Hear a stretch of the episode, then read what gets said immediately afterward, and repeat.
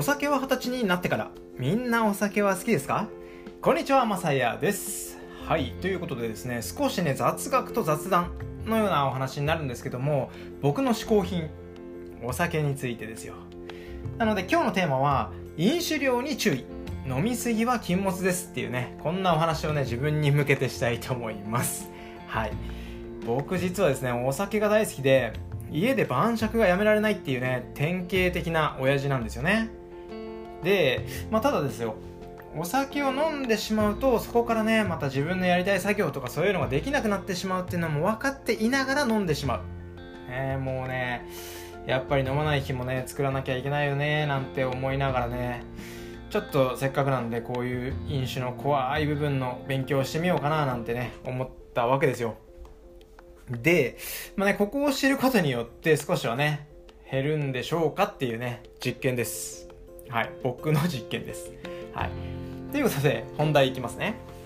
まず1日の飲酒量。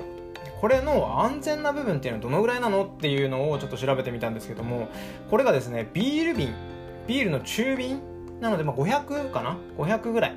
のビールの瓶1本分ぐらいあとは焼酎だと0.6合まあね焼酎もまあ水で割ったりとかねそういう飲み方になってくるとまた話も変わってくる。まあ量としては変わってくるのかなとは思うんですけどもワインだと4分の1本。なんかこれね足りないなーって僕としては思っちゃうんですけどこれがですねあの血圧を上昇させてしまう一定量みたいですね。でここからびっくり情報になるんですけども飲酒のね影響っていうのは蓄積されるそうなんですよ。はい。1週間単位で考えたりとか、まあ、1ヶ月単位で記録した方がいいとのことだったので、まあ、例えばですよ。1週間単位で考えると男性で6合ぐらいまでの量お酒の量。で女性だと3合ぐらいまでっていうのが女性の方がですね悪影響が少ない量で出やすいそうなんですよね。うん。なのでまあ男の人の方がまあ飲めるっていうところもあるのかなと思うんですけども1ヶ月単位だと男性が25号女性が13号というところだそうです。まあね少しぐらいだったら飲んでもいいかなっていう部分ではあるとは思うんですけども毎日飲んでる人からしたらちょっと少ないのかなって思っちゃうような量なのかなっていうとこですね。はい。もう少ししたらですよ。歓送迎会とかね。もう送別会忘年会新年会とかね。入ってくるシーズンじゃないですか。もう12月1月ってなってくるとね。ここでやっぱり飲酒量が増えちゃうので1ヶ月単位でね帳尻を合わせるとなると、まあ、ここで飲む分家では飲まないようにしようとか、まあ、そういうことをしてしまうしかないわけですよね。してしまうというか。うんまあここはね結構難しいところなのかなとも思うんですけどね。どうでしょうか。はい。うんって感じですよね。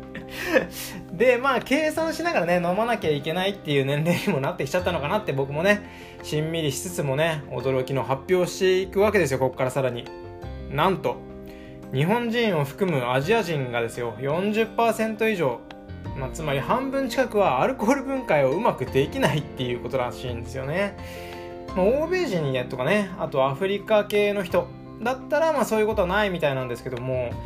ちょうどね僕の後輩でまあ女の子なんですけど欧米の方とね結婚してアメリカに渡った子がいるんですけど、まあ、その子もねアメリカではもう飲み三昧だったわみたいなだったわっていうかまあねたまに日本に帰ってくる時に飲んだりするんですけどそういう時にねそういう話を聞くんですけどもねその子は日本人なので体大丈夫なのかななんてねちょっと心配になるようなところではあるんですががですねはい。がなんだよって話なんですけどちょっとね、すいません、まとまりないですね。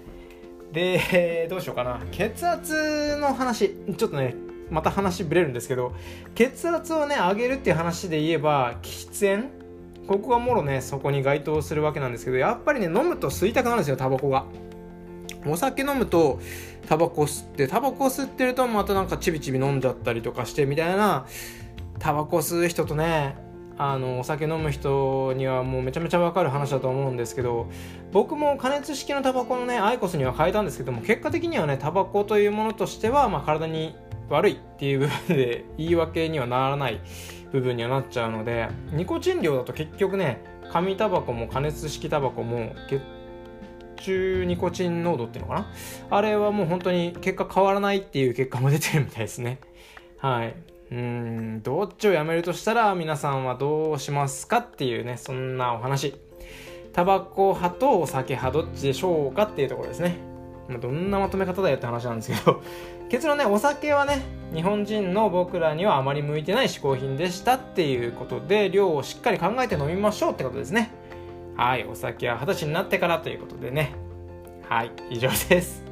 ということで、またいろいろなね、経験談や学びのあるお話っていうのをしていけたらと思いますので、よかったらフォローお待ちしております。ご清聴ありがとうございました。すいません、だらだら喋っちゃって。また次の放送でお会いしましょうバイバーイ